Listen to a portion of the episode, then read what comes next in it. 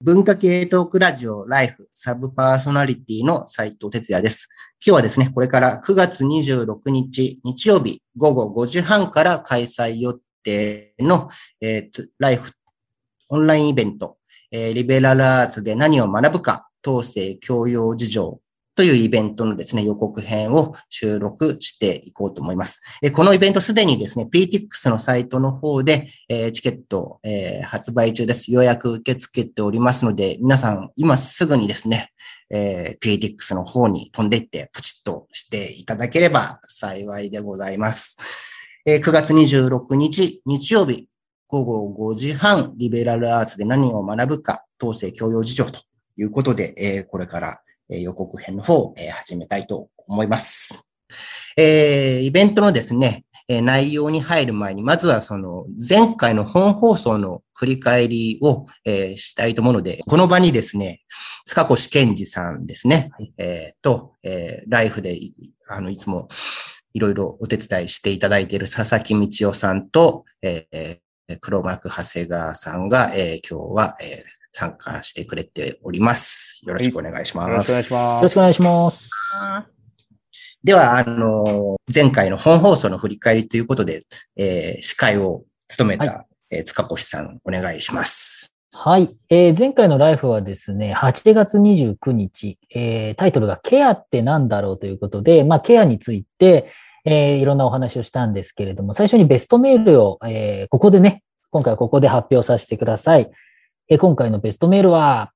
じゃらじゃらじゃらじゃらじゃら、だだん、ラジオネーム、よしよしさん、京都市の方です。おめでとうございます。おめでとうございます。ありがとうございます。え初めてお便りをお送りしますということで、え私は高齢者介護を仕事にしています。ライフでいつか介護や福祉に近いテーマをやってくれないかな。ライフの皆さんが介護や福祉のことを話したらどんなに面白い議論が聞けるだろうとずっとずっと思ってましたっていうことでですね、えっ、ー、と、介護の現場で、えー、お仕事されている方から、まあ、いろんなね、あの、お話をしていただいているんですよね。例えば、そのトイレやお風呂の関する介助が必要な人が、その手を拒むことは、えー、その介護現場では日曜茶飯事であるっていうことなので、実際その現場でコミュニケーションがどういうふうに起きるかっていうのは、そんなにこう、一元的なものではないっていうところがあってですね、あの、この、えー、よしよしさんの、こう、メールからですね、まあいろんな、こう、伝わりづらさとか、難しさとか、あるいはその、そこから発生して男性がなかなか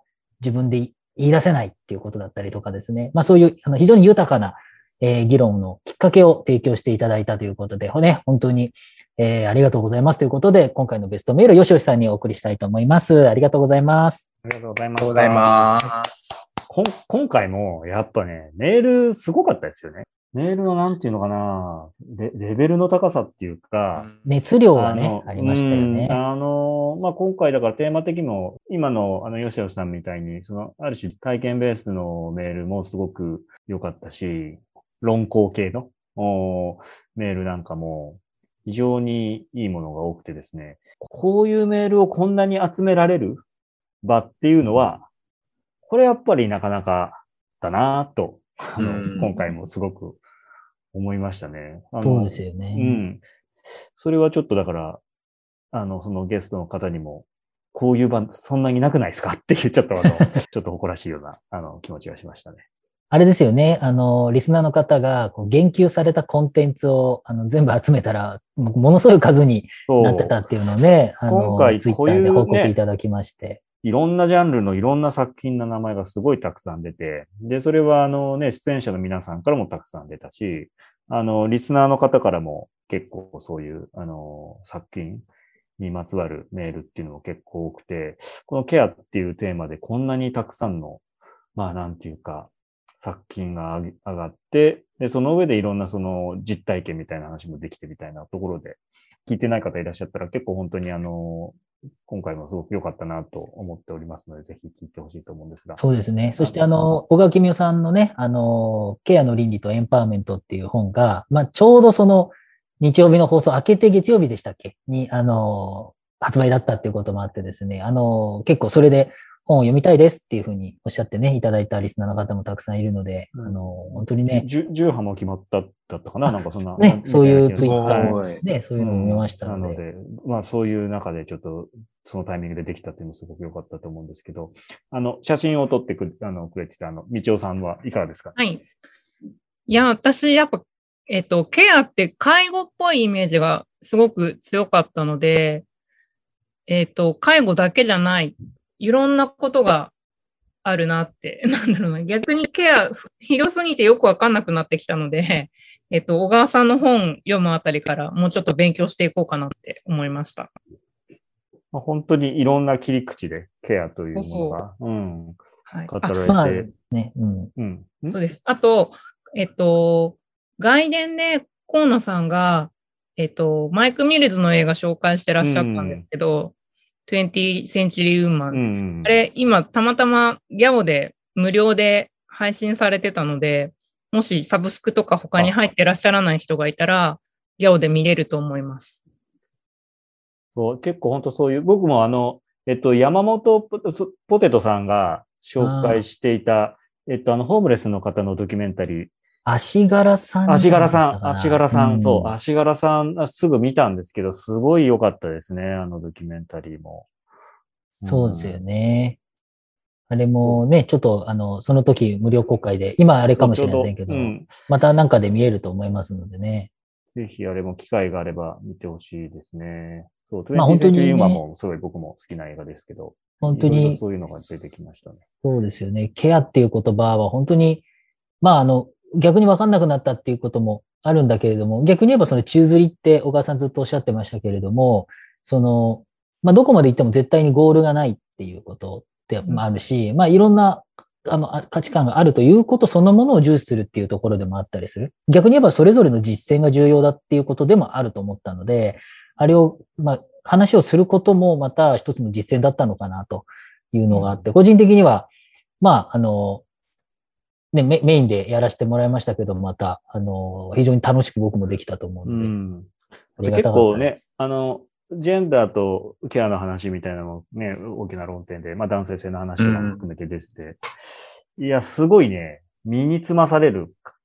回というか、結構食らったなっていうか、聞いてても、聞き直してても、本当ね、本当そうなんだよなっていう、で、自分自身のダメな部分というかね、も含めて、ああ、本当そうだよな、俺も本当そうだよな、みたいなのがすごく多くて、あの、本当に、今でも、なんていうか、残ってんな、いろいろこの回っていう自分の中で、そういう回なので、皆さんもぜひ、えーまだ聞いてないという方いらっしゃったら、今、あの、ポッドキャストで、えー各種ポッドキャストで、あの、Apple でも Spotify でも、それからあの、ラジオクラウドも含め、えー聞けますので、ぜひ聞いていただきたいと思います。で、本題です。はい。はい、本題で、えー、まあ、今度、えー9月26日日曜日に、えー開催予定のライフの、まあ、恒例のイベントなんですけども、今回私が発案して、リベラルアーツということを、えー考えてみるイベントにしたいと思いました。えっと、まあ、ちょっとその背景を話すとですね、その、ちょっと今年に入ってからリベラルアーツって言葉が自分の中で気になって、いろいろ調べていくうちに、なんか、あのなんでここ4、5年急にリベラルアーツっていろんなところで言われるようになったのかなっていう素朴な疑問を感じるようになったんですね。あの少なくとも90年代とかってそんなにリベラルアーツ、リベラルアーツって言われていなかったし、むしろ2003年とかに出た竹内洋さんの教養主義の没落っていう本がまあ象徴しているように、もうちょっと教養主義みたいなのってもうダメ、ダメだよねっていうか、もう凋落しているよねっていう、そういうような、えーえー話の方が強くあったのに、急に2010年代後半になって、大学だけじゃなくてですね、まあ社会人とか、まあビジネスとか産業界からも、えー、リベラルアーツやっぱり重要だよっていう声が非常に強く、そういう本もたくさん出て、企業向けのビジリベラルアーツ研修なんかも続々と今やられているっていう状況で、一体まあこ、この状況って何なんだろうっていうのを、え、考えたいと思って、え、この、今回企画しました。ただまあ、そ、それだけだと、あの、あまり面白くないので、え、じゃあ、その、今ですね、この現現代、その、リベラルアーツって、本当にどどういう要素がある、あるのかなと。えっ、ー、と、まあ、大学とか社会、えっ、ー、と、社会事務権やられてるリベラルアーツの読みと結構内容はまちまちで、あんまり共通性もないし、で、割となんか、昔の、それこそ、旧制、旧制中学とか旧制高校でやっていた、まあ、哲学、宗教、歴史みたいな、そそういうのをリベラルアーツって呼んでいるようなイメージでやってるところも結構あるので、いや、それはちょっとやっぱ今の時代のリベラルアーツとしてあんまりずれてんじゃないのっていうことから、えー、リベラルアーツの内容っていうんですかね、現代にふさわしいリベラルアーツって何だろうっていうことも、えー、考えてみようと。そういうふうに、え、思っております。でですね、えっ、ー、と、出演者は、えー、私のほか、もうライフでおなじみの吉川博光さん、えー、山本ポテトさん、それから今回新たにですね、三巻聖子さんというアメリカ政治ですね、の研究者をお呼びして、まあ、三巻さんはですね、その、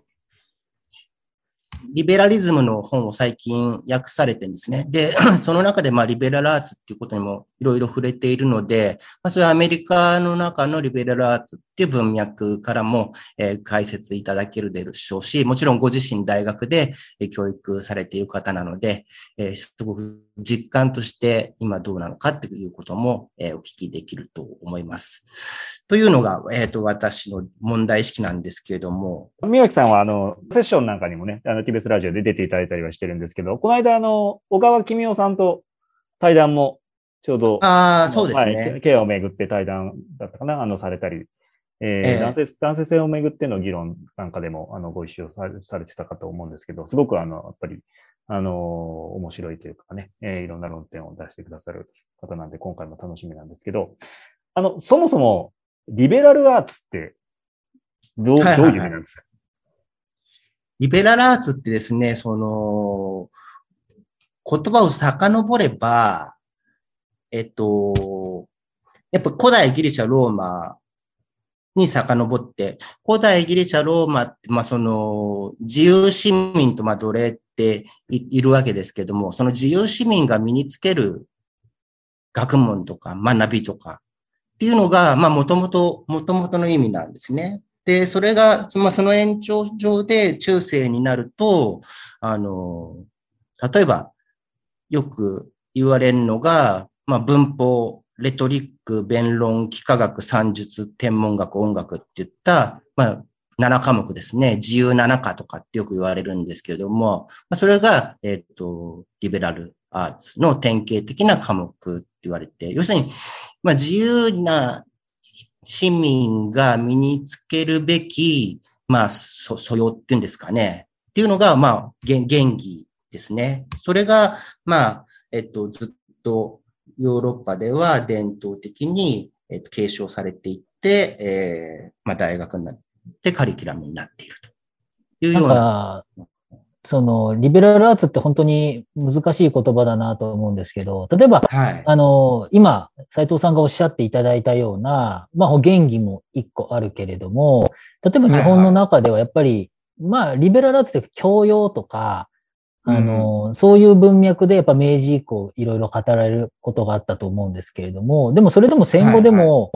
まあさっきおっしゃった竹内さんの本もあったけれども、新教養主義宣言とか、うん。えー、あの教養についての議論があったりして、で、はい、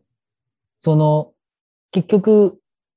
何を指しているのかっていうのは本当に難しいと思うんですよね。いわゆる大学で教えるガチガチの人文知みたいな、すごい難しい思想みたいなのもあるし、一方で、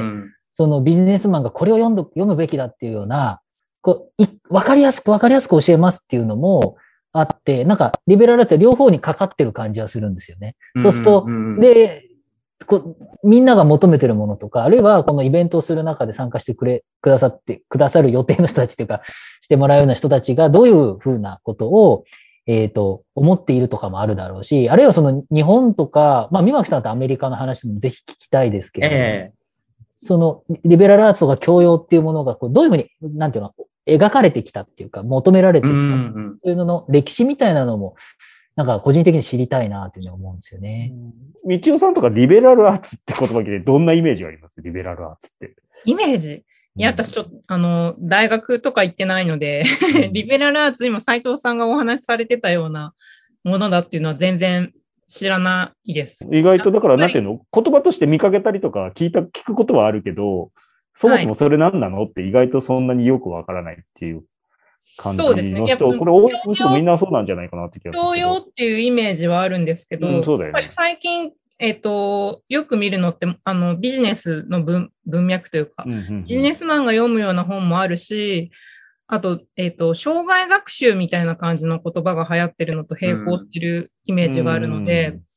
えっ、と、うん、大学でそうやって詳しく学ぶほど、なんだろうな、密なものっていうか、そこまでのイメージが今の私にはないです。僕なんかも、なんか普通にリベラルアーツって聞くと、まあ一般教養科目みたいな、あの、基礎的な、そう、専門的に何かをすごいやる、一つの、絞って深くやるっていうことじゃなくて、広く、その、なんていうか、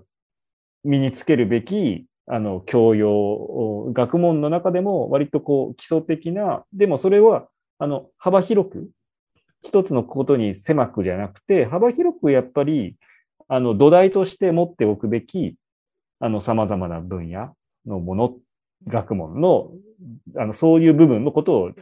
言うのかな？っていうイメージは割とね、うん。うんあの、はいはい。持ってそうですよね。えーいるので、だからまあ、あの、今、道夫さんが、あの、おっしゃったみたいに、その、ビジネスマン向けの教養書みたいなの今結構やっぱり流行ってて、そういう中でなんかやっぱりあの、なんだろう、哲学だったり、えー歴史だったりみたいなこととかっていうのも、グローバルなね、ビジネスを今展開していく中でいろんな人と話したり、いろんな人とあの交渉したりしなきゃいけない中で、その土台として、あの、日本人のビジネスマンも、これぐらいの教養っていうのは、いろんなジャンルで持っとく必要がありますよ、みたいな感じでそういう本をね、あの、読ん読んだり、そういう勉強したり、そういう講座に行くみたいなことがビジネスマンの間で割とこう、必要になってきてるみたいな感じの文脈っていうのは割とね、聞くかなと思うんですけど。なんか、そうすると、結構いろいろな、こうね、情報、例えばその、やっぱりビジネスする上で美学が重要だみたいな話もあったし、そういう意味でもまあ美学も一つのそういう、あの、重要な教養っていうふうに考えても十分その中に入るけれども、でも他方で、ちょっと打ち合わせで、あの、斉藤さんお話しされてましたけれども、まあ、そういうリベラルアーツっていう時に、結構自然科学とか、なんかそういう、こう、例えば進化心理学とか、まあ、うん。昨今その認知科学みたいな人間のうん。こう特性みたいなものをもっと知った方がいいみたいなことで、うんなんかそういうことが大事だっていう意見も、まあいろんな、まあ、あの流れの中であると思うんですよね。なんかそういうのが、うんむしろ現代のリベラルアーツって考えたときに必要だっていうことなんかも考えてらっしゃる。そうですよね。そうそう。なんか、その、割とまあ僕の見た範囲なんですけど、その社会人の、えー向けのリベラルアーツの研修っていうと、やっぱりね、自然科学みたいなのが結構ごあんまり入ってこない傾向が強いんですよね。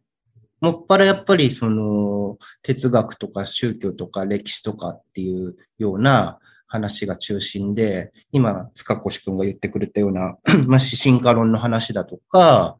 その認知の話だとかっていうのは、まあ、あんま見かけないっていうのも、ちょっとなんかバランスとしてうん変だなっていうふうに見ていって思うなんので。か、あれですよね。す例えば数学みたいなバリバリの数学だと、なんか一からうん。全部またやんないといけないから、すごく時間かかっちゃうから、その、かなり人数が絞られるっていうのは、それはそれでわかるし。うん、うんまあ、逆に数学ずっと好きで、あの、うん。なんていうのかな、プロじゃないけどずっとやる人もいるって、まあ、それは一定の人たちが需要があると思うんだけれども、今おっしゃおっしゃったみたいな、進化心理学とか認知科学とかっていうのは、別に、いわゆる理系というか、その、うん。専門でやるんだったらいろいろいるんだと思うけれども、知る部分では、ね、たくさんの知恵が今むしろ、えー翻訳、翻訳も含めて出てきてるっていうところもあるから、そうですよね。まあ、それにね、まあ、さっきの前回の放送じゃないですけど、例えばやっぱ今だったらケアなんていうことだとか、それこそジェンダースタディーズみたいなことだって、どこかやっててもおかしくない気はするんだけれど、やっぱそういうのもあんまり聞こえてこないし、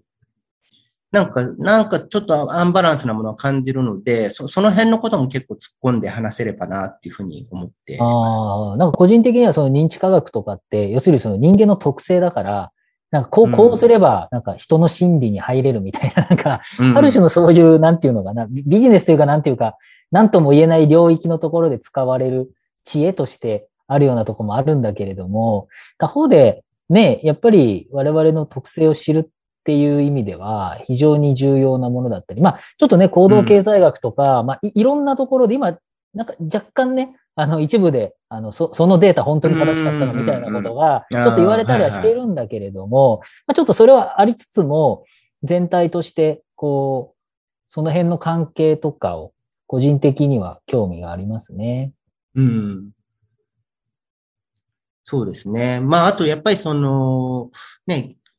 教養っていう言葉も、さっき、みちおちゃんが、その、なんとなく、まあ、リベラルアーツっていうと教養っていうふうに言ってくれたんだけど、確かに今、リベラルアーツと教養って、大体なんかイコールで考えてるような、あのうん、議論って多いと思うんですよね。でもやっぱ一昔前だと、教養ってどっちかっていうとなんか、ドイツ風のね、ビルドゥングっていうなんかその自己投闇とかさ、そう、自己形成とか、なんかそっちの方の文脈が強い、強く言われていたこともあったし、また教養っていう言葉も結構、あの、ま、マジックワードというか、少し歴史的に捉えるといろんなことが見えてくんじゃないかなと思って、ちょっと あの、本番までの間に少し勉強しておこうと思うんですけれども。あれですよね。でもほら、あの、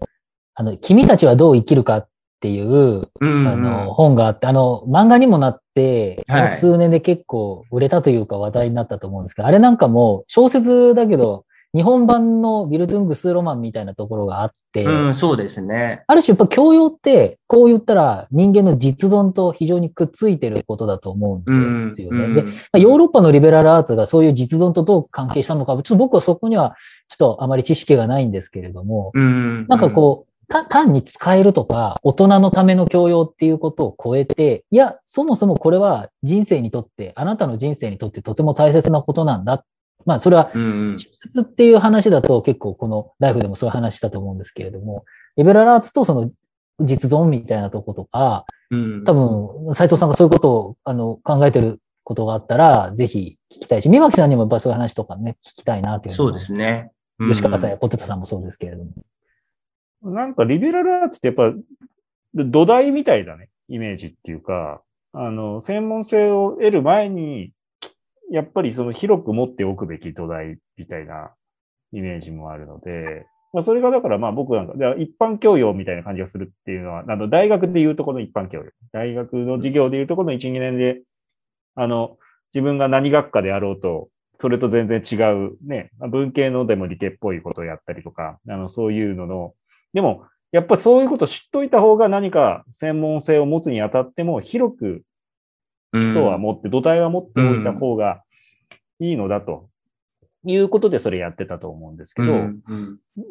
なんかだから今のそのビジネスマンとかにそのリベラルアーツをっていう時も、ちょっとそういうあのポジティブに捉えるとね、あの先ほど斉藤さんがおっしゃったような、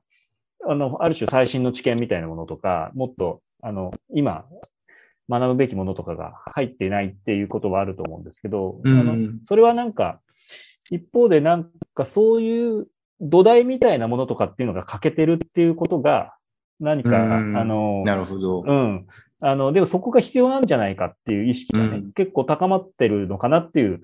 気もして、それはだから結構、うんうん、あの、いいことかもしれないというか、うんうん、あの、最新の、じゃあ、なんかこうね、あの、認知心理学の最新のみたいな時にも、でももっと、もっと手前の、それこそ本当ギリシャとかそういうなんか、古典的なものとかに割とまだ、なんていうか、その人間の本質的な部分みたいなのがもう結構その時点ですでに結構出てたりするから、うん、そういう部分を抑えてからの方が、本当の最新のものとか、本当に専門性の高いものとかの理解が深まったりするんじゃないかみたいなことも、うんなんか感じてるような気もするんですよね。うんうんなんかそれがね、その、ななんでやっぱり、やっぱここ5、6、まあ僕だけなのかもしれないけど、やっぱここ5、6年、そういうことがすごく急に大事だ大事だっていうふうに言われるようになってきたっていうか感じがするんですけど、うんは長谷川さんとか、まあ、か会社一応か会社員としてな、なんかそういうのって 肌感いや覚で。いや、あるんですよね。あります？だからで、で、そのことがやっぱりビジネスに今すごくヒントになるっていうか、そういうことを分かってないとダメだっていう感覚がやっぱすごく強くあって、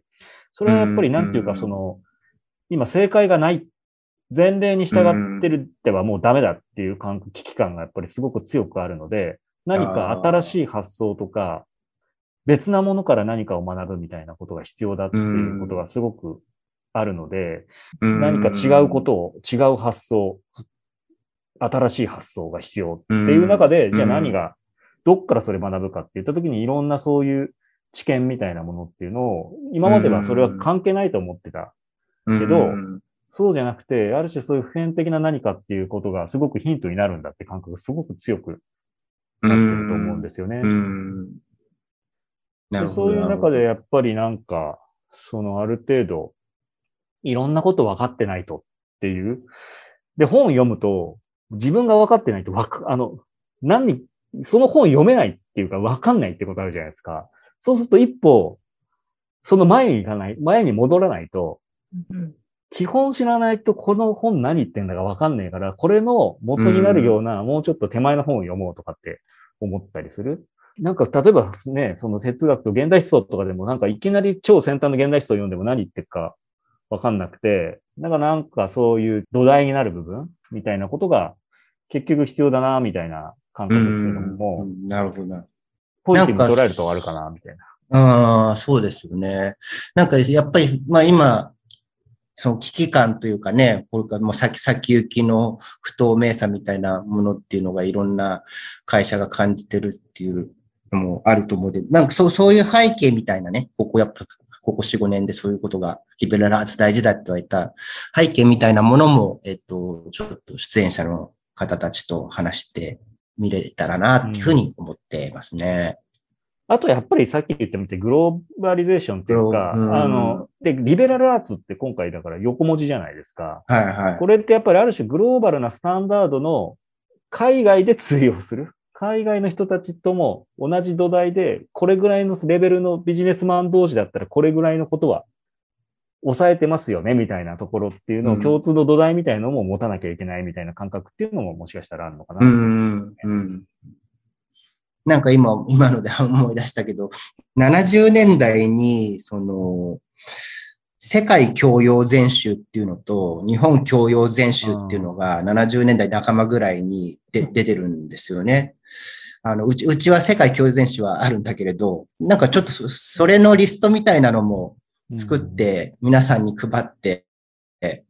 見て、眺めるのもちょっと面白いかなっていうふうに思いましたね。当時何何が教養としうて、ん。その、監修の人たちが選んでいたのかっていうのを見ながら現代の教養とかリベラルアーツを考えるっていうのも。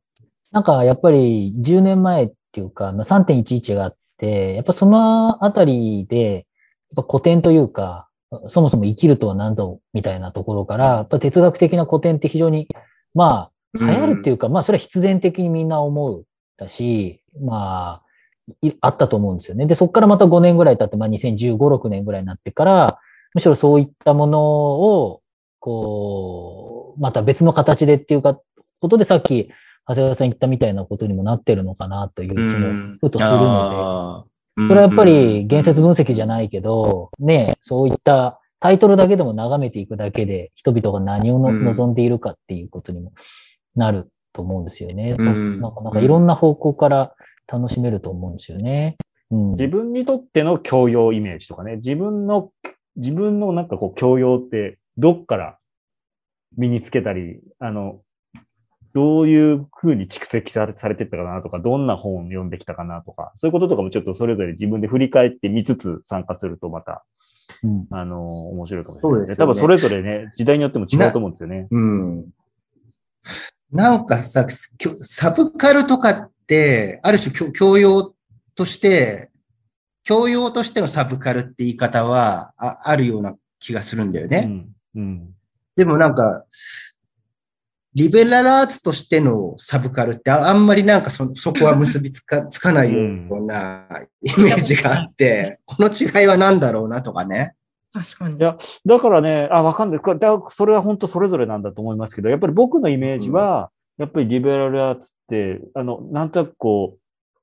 古代ギリシャ的なものにルーツを持つ。ああ、やっぱりき、うんど土台的なっていう。っていうのがあって、で、ななんかそれってやっぱりちょっとこう、えーっと、西欧的なものというか、まあまあ、カタカナだからっていうのもあるんだけど、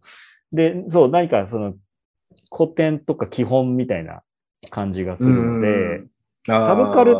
サブカルチャーってもっとやっぱりね、あの、そういう意味では土台的なものじゃなくて、もっとこう、なんていうのかな。むしろそういうリベラルアーツ的なものに対するものとして、サブカルチャーってあるっていう感じがするっていうか、うん、メインとは違うサブってあんっていう感じがするっていうか。いいわゆるその古典的な教養っていうものがあって、うん、そねで。そこから、あの、いわゆる、まあ、サブカルと言っていいかなんていうか、うんいろんなのがあって、で、ビジネス的な知っていうのがあって、まあ、ある種融合してるっていうか、融合なのか、うん。その共存並列なのかわからないけれども、いろんな状況にある中で、まあ、リベラルアーツっていう、なまあ、ある種のカタカナが日本においては、うん。何とも言えない位置づけになってるっていうことだから、うん。みんな、意味はなんとなくわかるけど、詳しくはよくわからない。し。メインっぽい感じがするんですよ、僕のイメージでは。基本、そういう意味で言うと、あの、正当というかね、なんていうのか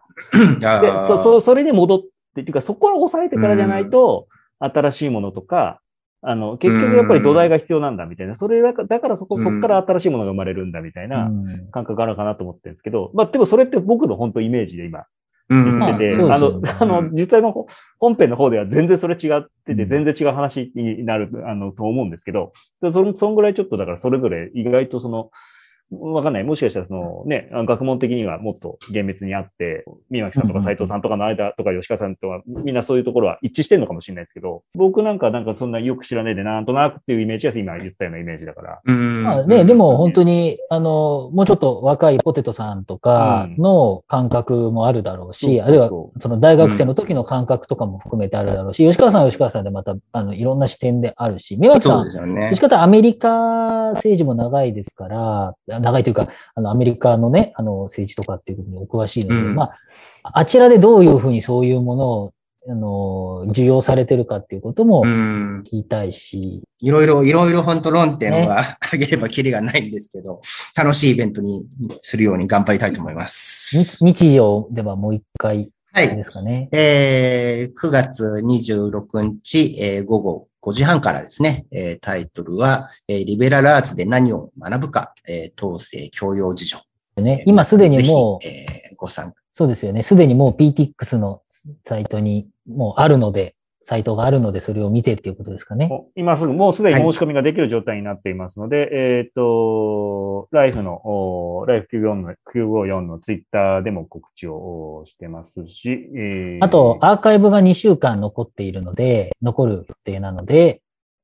まあ、当日リアルタイムで参加できないという方も、あの、後で、えっ、と、2週間は、申し込んでいただければ、あの、2週間アーカイブ見ることもおできますし、全編参加リアルタイムでできないという方も、後で残り見るとかも、そう。いうこともできますので。ただ、えっとただ、ね、あれですよね、アーカイブで見る予定の方もですね、先に、先に、今すぐ、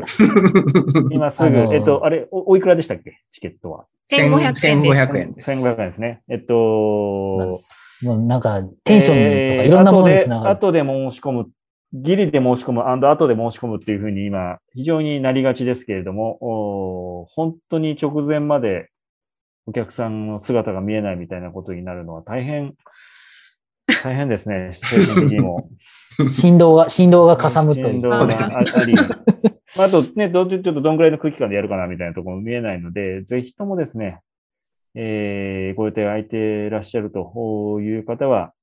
今すぐ、PTX の、今す何卒はいあタイトルもう一回、なんてググればいいんでしたっけ？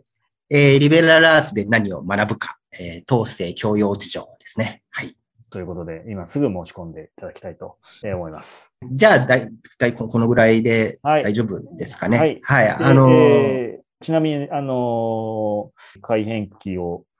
まあ多分乗り越えてると思うんですよね。あのー 何も言われてないので多分よ、かった。次回10月、え ?10 月31ですか？1ですかね。10月31日日曜日25時からまた本放送もあるはずなので、えーそちらの方もお楽しみにしていただきたいと、えー思っております。はい。あ、そうだ、僕告知を一あ、そうでつす。そうです。して、させてください。えっ、と、まあ、これ聞いてるときはもう、あの、し放送は終わってると思うんですけど、9月18日の土曜日のですね、えー、午後1時かな、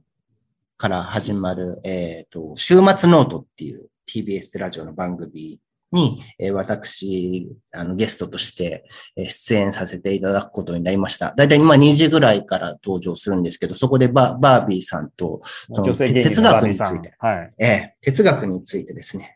語ってこようと思いますので、それもぜひ皆さん、あの、お聞きいただければ、えー幸いでございます。これもだから、あの、多分ね、このリベラルアーツの話と関連していると思うんですよ。あの、なんか、ちょっと聞いたところによると、なんかね、あの、アメリカの高校かな？なんかあの、ものすごくその、ハーバード大だからなんだかね、進学率がめちゃくちゃ高いみたいなところで、うん。えー哲学を、その、教えてると。その哲学を教えてるところが、すごくその、